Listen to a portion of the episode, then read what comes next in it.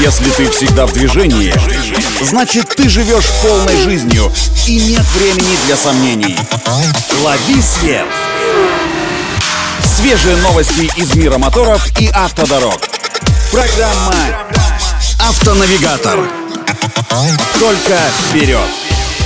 Это «Автонавигатор» для тех, кто всегда в движении. С вами Александр Барский. Мы стартуем.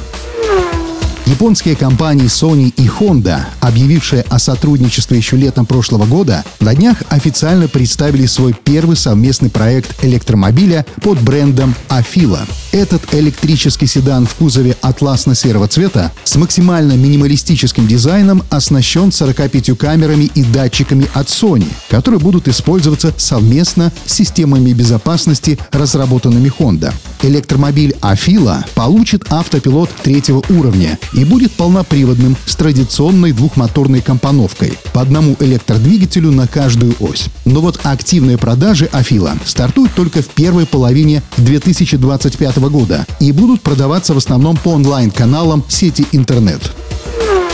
Стало известно, что в ближайшее время Ульяновский автозавод планирует выпустить новую версию внедорожника «Патриот».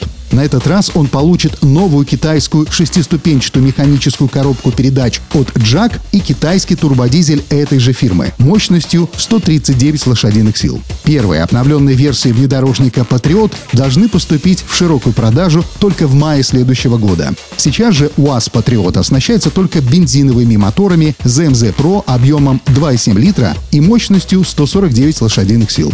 На этом делаем остановку. Удачи на дорогах и берегите себя. Программа «Автонавигатор».